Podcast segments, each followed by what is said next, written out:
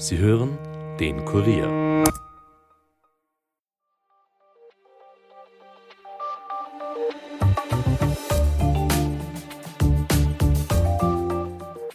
Kaum ein Gerät hat die moderne Gesellschaft so geprägt wie das Smartphone. Fast jeder hat eins, kaum einer kann darauf verzichten. Heute ist mit dem Handy praktisch alles möglich. Urlaube buchen, fotografieren, Freunde finden, im Internet surfen, Bankgeschäfte erledigen, Videos schauen oder chatten. Telefonieren ist da fast nur noch ein Nebenthema. Doch es gibt auch Schattenseiten, denn viele sind länger auf ihrem Handy, als ihnen lieb ist. Anstatt schlafen zu gehen, wird noch durch die sozialen Medien gescrollt, auf Antworten gewartet oder gespielt. Doch ab wann wird die Smartphone-Nutzung zur Sucht? Ab wann wird diese Sucht dramatisch oder gar gefährlich? Und wer ist davon betroffen? Fragen, die ich heute mit der Expertin Andrea Buhl-Eigner bespreche.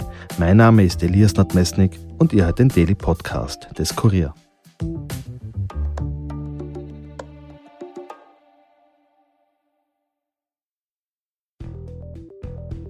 Die Angst, ohne Smartphone dazustehen, hat einen Namen. Nomophobie, kurz für No Mobile Phone Phobia. Sobald sich die Akkuanzeige gegen Null bewegt, macht sich bei immer mehr Menschen Unruhe breit. Neue Studien zeigen, dass jeder Zweite angibt, nicht mehr ohne Smartphone zu können. Fällt es aus, haben exzessive Smartphone-Nutzer das Gefühl innerer Leere, nicht erreichbar und vom sozialen Umfeld abgeschnitten zu sein oder etwas zu verpassen. Umso wichtiger ist ein richtiger Umgang mit dem Smartphone und es einfach auch mal weglegen zu können. Und zu dem Thema begrüße ich jetzt Andrea Buhl-Eigner bei mir im Studio. Sie arbeitet als Smartphone-Coach, ist Expertin für digitale Kommunikation und auch Dozentin an der Journalisten FH in Wien. Herzlich willkommen. Danke für die Einladung. Frau Buhl, vielleicht ganz am Anfang gefragt, wann spricht man genau von einer Smartphone-Sucht? Die Einordnung von einer Smartphone-Sucht ist nicht ganz einfach. Es gibt da verschiedene Hinweise. Und wenn man den Verdacht hat, dass es vielleicht um, sich um eine Art Suchtverhalten handeln könnte, würde ich auf jeden Fall empfehlen, dass man sich da professionelle Hilfe dazu holt. Aber es gibt ein paar Hinweise, die da schon in diese Richtung deuten. Also das ist zum Beispiel, wenn man bemerkt, dass bei einer Person das smarte Gerät in den Lebensmittelpunkt gerückt ist, wenn die Bildschirmzeiten extrem hoch sind mhm. und wenn bei der Nutzung zum Beispiel so eine Art Kontrollverlust schon sichtbar ist, auch ähm, wenn das Gerät schon verwendet wird, wenn eigentlich gerade die Situation nicht richtig ist dafür, wenn es immer ganz großen Stress gibt, wenn jetzt das Gerät weggegeben werden soll. Das, ähm, das deutet alles in diese Richtung. Auch, auch Menschen, die das dann schon zur psychischen Stabilisierung einsetzen. Mhm. Das heißt, äh, egal wie es mir gerade geht, ich nehme immer das Handy zur Hand, wenn es mir schlecht geht und so. Wie gefährlich kann dann diese Smartphone-Sucht auch wirklich werden? Kann das so weit gehen, dass da sozusagen die Leute nicht mehr mit der Realität zurechtkommen, weil sie nur noch am Smartphone hängen? Ja, also es passieren dann unterschiedliche Dinge. Also bei, bei Kindern und Jugendlichen ist das, was meistens passiert, dass es Stress in der Schule gibt, dass da die Schulleistungen in den Hintergrund rücken, dass äh, die Kids übermüdet sind, weil sie vielleicht viel zu viel Zeit am Handy verbringen oder äh, die Nacht durchgespielt haben. Ähm, Desinteresse am realen Leben und an Personen, mit denen man früher viel Zeit verbracht hat. Also das hat schon Auswirkungen. Mhm. Sind eigentlich nur Kinder und Jugendliche davon betroffen oder kann das auch ältere Menschen betreffen, bis hin zu Pensionisten? Das bezieht sich überhaupt nicht nur auf Kinder und Jugendliche, das, das zieht sich durch alle Altersschichten. Es gibt ganz viele Menschen, die überhaupt auch im Erwachsenenalter zum Beispiel ganz exzessiv Online-Spiele spielen und da dann äh, äh, untertags die Zeit in der Arbeit verbringen und in der Nacht äh, sich dem Spiel widmen. Ja. Mhm. Das heißt, das sind eigentlich quer durch alle Altersgruppen, wahrscheinlich auch quer durch alle Berufsgruppen die Leute betroffen. Schauen wir mal uns die Dinge an, die zu so einer Sucht führen können. Das eine sind sozusagen Spiele, aber ich würde gerne mal bei den sozialen Netzwerken anfangen. Hier gibt es sehr viele Apps und wir kennen sie alle, sie heißen Twitter, Facebook und Co. Mhm. Wie funktionieren diese Netzwerke und wie verleiten sie uns dazu, dass wir immer länger am Smartphone hängen? Mhm. Also grundsätzlich sind die sozialen Netzwerke mal nichts Schlechtes oder nichts per se Gefährliches, sondern da geht es um grundsätzlich positive Dinge wie Teilhabe, äh, soziale Kontakte. Ähm, da ist viel Wissen drin, da steckt ganz viel Unterhaltung drinnen, also da ist total viel gutes Zeug drinnen. Ähm, die Mechanismen, die uns da anziehen, äh, sind alle ganz stark auf der emotionalen Ebene verortet. Also da spielt es eine Rolle, sich zum Beispiel ähm, sich mit anderen zu vergleichen oder bei Challenges mitzumachen, wenn wir zum Beispiel jetzt bei, bei jüngeren Leuten hinschauen, aber auch äh, sich selbst darzustellen oder Bestätigung zu bekommen und Gleichgesinnte zu treffen zum Beispiel. Das sind, das sind alles Dinge, die uns anziehen und äh, das führt im Gehirn dazu, dass wir das mögen und das Dopamin ausgeschüttet wird und je, höher man das steigert durch eine längere Nutzungszeit, desto mehr kann es sein, dass sich da ein suchtähnliches Verhalten auch entwickelt über eine gewisse Zeit. Mhm. Und welche Algorithmen werden da eingesetzt, um sozusagen die Leute bei der Stange zu halten? Jedes Netzwerk hat seinen eigenen Algorithmus und was der genau tut, ist nicht im Detail bekannt. Also es gibt so Hinweise, da weiß man ungefähr, wie es funktioniert, aber das, das ist nicht offengelegt, das ist nicht transparent. Aber was man weiß, ist, dass verschiedene Arten von Emotionen verstärkt werden. Und äh, das, das führt bei Menschen, die sich sehr stark mit negativen Dingen beschäftigen, dazu, dass negative Dinge verstärkt werden und in, in anderer Form auch, wenn ich mir sehr viel lustige Sachen ansehe und sehr viel bestimmte Unterhaltungsinhalte, dann wird das auch verstärkt. Aber ähm, es funktioniert so, die Menschen geben ja Kommentare und äh, Wertungen ab über die Inhalte. Also man gibt einen Daumen hoch oder mhm. ein Herz. Und äh, seit mehreren Jahren gibt es dann schon spezifischere Emotionen, wie zum Beispiel das wütende Gesicht oder das Gesicht, das so schadenfroh lacht in mhm. die Richtung. Und da gibt's da gibt's eben eine Wertigkeit.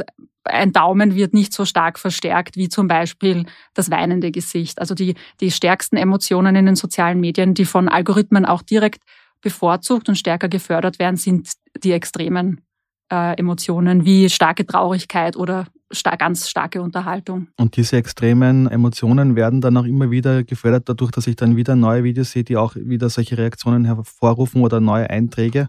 Genau, es wird mitgemessen, was schaue ich mir an, wie lang schaue ich mir das an, was sind das für Themen. Dann über meinen Account bin ich ja verknüpft mit anderen Leuten. Das heißt, der soziale Faktor spielt im Algorithmus immer eine Rolle. Was sind Leute, mit denen ich sehr stark interagiere, deren Inhalte ich stark konsumiere? Was mögen die, was ich auch mag? Also auch die, die Korrelation zwischen, zwischen den Leuten und zwischen den Sachen, die sie mögen, spielt da auch eine Rolle. Ist relativ komplex, wie das funktioniert. Aber es, es baut sich halt über die Zeit über die Nutzungszeit baut sich so ein richtiges Profil auf, über was ich für ein Mensch bin und was ich mag und was ich nutze und davon bekomme ich immer mehr. Mhm. Und da wird dann Dopamin ausgeschüttet im Gehirn. Mhm. Das heißt, äh, das ist ein Belohnungshormon oder so in die Richtung? Oder wie könnte man das beschreiben? Was Glück. ich fühle einfach Glück, äh, bin glücklich und deswegen will ich das immer wieder haben. Genau. Und kann das Gehirn dann darauf trainiert werden, dass das Gehirn sozusagen sagt, ah, diese tolle, schöne Erfahrung möchte ich wieder und wieder haben? Ja, ich will glücklich sein und äh, je mehr ich davon kriege, desto mehr gewöhnt sich das Gehirn auch dran und die Dosis muss immer erhöht werden. Das funktioniert mit anderen Suchtmitteln auch so. Äh, da gibt's vergleichende Studien, wo man bei bildgebenden Verfahren sieht im Gehirn, dass die gleichen Regionen im Gehirn aktiv sind bei Menschen, die gerade Drogen konsumieren und bei Menschen, die gerade zum Beispiel äh, in einem Online-Spiel oder in, in, einem sozialen Medium Sachen machen. Also natürlich nicht in der gleichen Intensität. Also wenn ich mir jetzt gerade äh, eine Tablette reinwerfe, dann ist es äh, ungleich viel höher. Ähm, als wenn ich jetzt, als wenn ich jetzt das neue Level bei meinem Online-Spiel starte. Aber die Regionen im Gehirn, die das anspricht, sind die gleichen. Mhm. Jetzt ist es ja so, dass man sozusagen nicht gleich sich eingesteht, dass man süchtig ist, oft vielleicht äh, eher von einem Familienmitglied oder von Freunden darauf angesprochen wird. Wie spreche ich dann auch so eine Smartphone-Sucht auch wirklich an, ohne dass der Betroffene sich zurückzieht? Ich glaube, wichtig ist auf jeden Fall anzusprechen, dass man sich Sorgen macht. Also vielleicht nicht direkt auf das Verhalten was jetzt die Person alles falsch macht oder was, was die jetzt genau tut, sich zu konzentrieren, sondern einfach mal zu kommunizieren, äh, ich mache mir Sorgen um dich, ich habe das Gefühl, in Ich-Botschaften sprechen ist da immer gut äh, und einfach mal zu kommunizieren, was, was man glaubt, was da nicht stimmt. Mhm. Und kann man sozusagen diesen Kreislauf auch ein bisschen durchbrechen, indem man zum Beispiel sagt, man verordnet sich selbst oder es wird von einem Elternteil verordnet, dass ähm, das Smartphone nur noch beschränkt benutzt werden darf? Ja, auf jeden Fall. Also das ist schon eine, das ist schon eine Vorgehensweise, die ich empfehle für Familien überhaupt, wenn sie sich ihr Leben einrichten und sich überlegen, welchen Platz möchte ich solchen Geräten in meinem Familienleben überhaupt geben, dass man sich anschaut, was haben wir gern für Aktivitäten, die nicht am Bildschirmen sind und wie, wie richten wir uns das ein, was möchten wir beibehalten, was möchten wir, dass nicht verändert wird durch diese Geräte. Und dazu gehört auch zum Beispiel, haben wir vielleicht überhaupt bildschirmfreie Tage oder gibt es im Tagesablauf Situationen oder Uhrzeiten oder Aktivitäten, wo alle Handys weg sind. Zum Beispiel, mhm. äh, wenn wir alle beim Esstisch sitzen, dann sind keine Handys in der Nähe oder in der Nacht ab einer gewissen Uhrzeit am Abend, dass die Geräte nicht in den Schlafzimmern sind, dass man sie nicht mit ins Bett nimmt, sondern dass die vielleicht an einem Ort angesteckt liegen zum Aufladen. Das sind ganz gute ähm, Verhaltensweisen, wo man sich selber auch selber auch so ein bisschen antrainieren kann, dass man es nicht dauernd in der Hand hat. Mhm. Wir haben vorher von den sozialen Netzwerken gesprochen, die mhm. sehr viel zur Sucht beitragen können. Es gibt aber auch sehr viele Spiele, die es auf dem Handy gibt und die verführen dann oft auch dazu, reales Geld nämlich auch noch auszugeben in den Spielen selber. Kann das dann sehr schnell sehr teuer werden? Sehr teuer ist immer die Frage, in welchem Angebot man sich befindet. Aber es gibt auf jeden Fall ein paar Sachen, auf die man aufpassen sollte, wenn man Spiele spielt oder wenn man Angebote nutzt, die mal als gratis beworben werden. Der erste Punkt ist, im Internet ist nichts gratis oder kostenlos. Wenn es nichts kostet, bist du selber das Produkt. Also das, das kann ich jedem Nutzer und jeder Nutzerin nur sagen. Die Daten, die man abgibt, entschädigen den Hersteller für den Gratis-Einstieg. Und ähm, in Bezug auf weitere Kosten ist es dann auch meistens so, das Grundangebot ist gratis, aber das volle Spiel kann nur genutzt werden, wenn man dann bezahlt oder die Spielfigur sieht cooler aus oder äh, man kann irgendwelche Zusatzfunktionen freischalten oder neue Spielebenen freischalten. Mhm, das heißt, man kann sich auch Vorteile im Spiel verschaffen gegenüber anderen und dadurch hat man auch sozusagen einen Druck, dass man da immer mehr und mehr kauft. Sind da nur Kinder von diesen Spielen betroffen oder können auch ältere Menschen öfters zum Beispiel irgendein Abo abschließen, ohne dass sie es so richtig merken? In Spielen geht es um Kinder und um Erwachsene. Es gibt ganz, es gibt irre viele Spiele und äh, ein kleiner Anteil davon wird von Kindern gespielt. Also es gibt eine riesen, riesen Gamer-Szene, die ganz beliebt ist. Mhm. Äh, da sind allerdings die Kosten nicht so versteckt üblicherweise, sondern die sind schon sichtbar und es wird halt sehr smart geworben. Man startet zum Beispiel ein Spiel und sieht dann, dass die Spielfigur nicht so super aussieht wie die in der Werbung und man sieht, dass es da irgendwie einen Bereich gibt, wo man Dinge sammeln kann und der ist dann ganz leer und man merkt gleich, ah, da gibt's aber noch viel zu tun. Ja, mhm. das ist, äh, das spornt schon an und dann merkt man, gut, das kriege ich nur, wenn ich zahle. Äh, die versteckten Kosten, die Sie jetzt gerade meinen, da geht's, da geht's eher so um Abos, die dann auf der Handyrechnung plötzlich auftauchen, mhm. wo man merkt, ups, da kommen, da kommen plötzlich fünf Euro. Wo sind denn die hergekommen? Und da kann man sich zum Beispiel schützen, indem man im Handyshop eine Drittanbietersperre einrichtet. Die gilt dann für das Gerät und da können dann keine zusätzlichen Kosten direkt über die Handyrechnung abgebucht werden. Da kommen wir jetzt dann auch gleich ein bisschen später noch dazu. Anfangs noch gefragt, weil wir da bei den Kindern gerade waren, braucht es eigentlich in den Schulen jetzt mehr Kompetenzen, auch ähm, sozusagen, die man vermittelt, äh, was das Smartphone betrifft? Weil die Kinder sind dann oft in einem sehr labilen Zustand ihrer Entwicklung gerade, dann kommt das Smartphone noch dazu. Braucht es davon mehr Vermittlung auch? Ich bin der Meinung, auf jeden Fall. Die Schulen machen schon sehr bestimmte, sehr gute Programme. Da geht es oft um safer Internet, da geht es oft um Datenschutz, was darf ich, wie verwende ich Chatprogramme, da geht es oft um Cybermobbing und solche Themen, die so in der, in der Schule oder im Freundeskreis ein großes Thema werden können. Da gibt es schon sehr viele Programme. In der Schule treffen aber verschiedene Bereiche aufeinander. Oder wenn ich jetzt an Kinder und smarte Geräte denke. Das eine ist die äh, das eine ist die digitale Kompetenz, wo die Kinder lernen, wie gehe ich mit den Geräten um, was kann das alles, welche Lösungen bietet mir das alles, wie verwende ich das, was mhm. gibt's da. Dann äh, gibt's die Medienkompetenz, wie konsumiere ich Inhalte und wie ordne ich die ein, wie sehe ich, was ist fake, was ist echt, Quellen beurteilen, richtig suchen und mit Inhalten umgehen lernen. Dann gibt's die digitale Didaktik. Äh, die Lehrpersonen, die digitale Medien im Unterricht als Hilfsmittel einsetzen oder für bestimmte Arten zu lernen. Mhm. Und das Thema, auf das ich mich konzentriere, ist der Umgang mit digitalen Geräten, egal welches Gerät man hat und egal, ob man es in der Schule oder zu Hause verwendet und äh, wie erwachsene Kinder dabei begleiten können. Also es, äh, da gibt's, es ist einfach ein unfassbar großes Thema und äh, da gibt's ganz viele Bereiche und ich merke, da ist sehr viel Wissen nicht vorhanden bei den Erwachsenen, vor allem über 30 weil das sind alles Personen, die keine Referenz aus ihrer eigenen Kindheit ja. oder Jugend haben. Mhm. Das ist nämlich schon interessant. Jetzt haben wir Smartphone-Kompetenzvermittlung in, in den Schulen vielleicht, aber die Erwachsenen haben keinerlei und können dann sozusagen gar nicht nachvollziehen, was da auf den Handys ihrer Kinder passiert. Das heißt, da ja. müsste man auch eigentlich zumindest irgendwie ein Handbuch oder so etwas haben. Ne? Es gibt schon eine ganze Reihe Bücher in den letzten Jahren, wo genau sowas vorkommt. Äh, Begleiten statt verbieten ist zum Beispiel ein Titel, der da ganz beliebt ist. Also da, da gibt es die letzten Jahre gibt es schon Literatur dazu. Die Sache ist aber auch, diese Branche oder dieses Thema ist noch ganz, ganz jung, weil Smartphones gibt es erst seit 2007. Da ist mhm. das erste iPhone rausgekommen, in Österreich dann 2008. Und dann hat es ein paar Jahre gedauert. Also wir reden da in Wirklichkeit von den letzten zehn Jahren. Und das ist sowohl in der Forschung, was Studien betrifft und äh, äh Einfluss auf die Entwicklung bei den Menschen, bei Kindern, bei Jugendlichen, ähm, wie es auch bei Erwachsenen, was, was da alles passieren kann und äh, auch die Literatur, die da unterstützen könnte. Das ist alles einfach noch sehr, sehr jung. Mhm. Wie können denn dann die Eltern die Smartphones ihrer Kinder jetzt kontrollieren, ohne sie jetzt komplett zu überwachen? Das muss ja sozusagen immer auch ein bisschen ein Vertrauen geben, das man zu seinem Kind hat. Helfen da Apps wie von Google gibt es, äh, glaube ich, Family Link heißt das. Von Apple gibt es ein ähnliches Produkt. Kann man da sozusagen als Eltern ein bisschen eingreifen?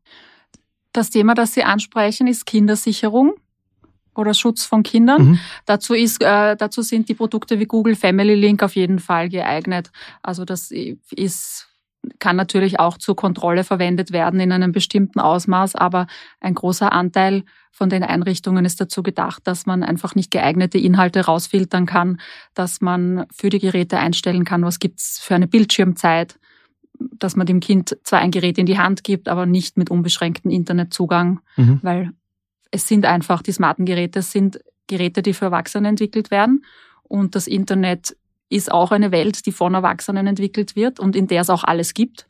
Und ja, es gibt auch Spiele auf den Geräten und ja, es gibt auch Dinge für Kinder, aber bis zu einem gewissen Alter muss man einfach versuchen, das in einer gewissen Art zu regulieren, weil es, gibt einfach viel spannendes Zeug und mit Suchmaschinen und mit YouTube und Links in Social Media ist man ganz schnell bei Inhalten, die für das Alter vielleicht nicht geeignet sind. Mhm.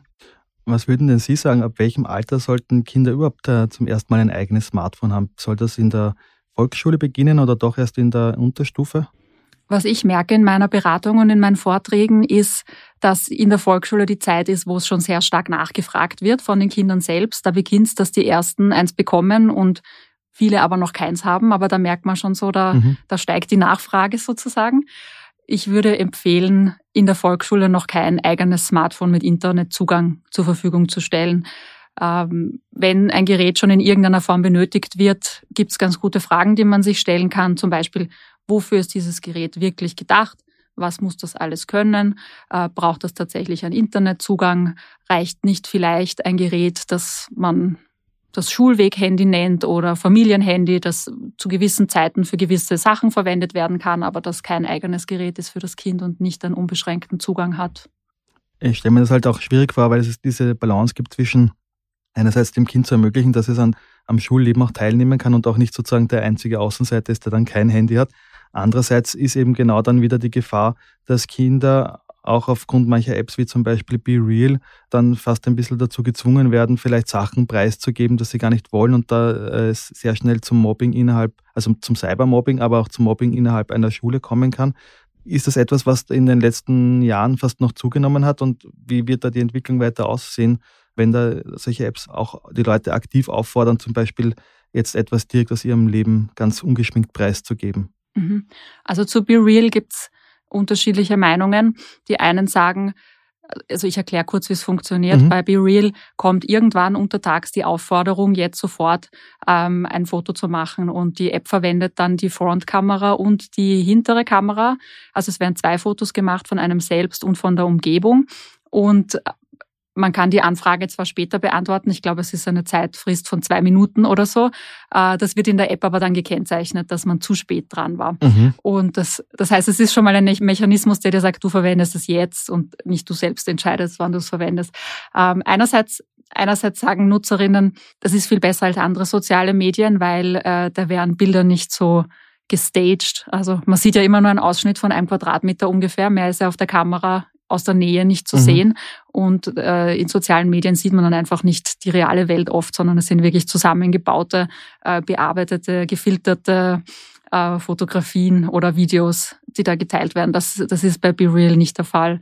Äh, die andere Sache ist natürlich, dass man da schon sehr ein Augenmerk drauf haben sollte, was da geteilt wird, weil das wirklich spontan passiert. Man weiß nicht, was es kommt, wann, man weiß nicht, wann das kommt und wenn das Kind es wirklich so verwendet und das sofort ein Foto macht, in der Situation, die vielleicht jetzt gerade nicht vorteilhaft ist fürs eigene Privatleben. Mhm. Man zeigt einen Teil von zu Hause her, man zeigt sich vielleicht selber gerade in einer privaten Situation und teilt das im Freundeskreis oder mit noch mehr Menschen. Das heißt, hier gibt es auf jeden Fall auch noch Handlungsbedarf und auch Lernbedarf. Wir lernen ja sozusagen mit der Technologie umzugehen in Riesenschritten. Das ist ähm, im Vergleich zu früher jetzt äh, schon viel schneller gegangen. Abschließend gefragt, äh, gibt es sowas wie die drei Tipps zum guten Umgang mit den Smartphones, die man sozusagen jetzt den Hörern noch zum Abschluss so mitgeben kann? Was ich auf jeden Fall empfehle, ist, wenn man eine Person über 30 ist und das nicht mitbekommen hat früher, ist neugierig zu bleiben, sich auf neue Dinge einzulassen, mit den eigenen Kindern und Jugendlichen mitzulernen, ab und zu mal zu fragen, was machst du da oder was gefällt dir äh, lernen Sie die neuen Vorbilder kennen, die Ihre Kids jetzt haben. Schauen Sie sich an, welche Influencer oder YouTuber schauen die sich jede Woche an, weil das sind einfach Inhalte, die Sie jede Woche wahrscheinlich konsumieren oder regelmäßig. Und dann ähm, kommt man auch ein bisschen schneller mit und dann lernt man diese Welt besser kennen und hat dann auch einen einfacheren Zugang, Themen zu besprechen, die dann vielleicht kritischer sind. Frau Pohl, vielen Dank für das Gespräch. Danke für die Einladung.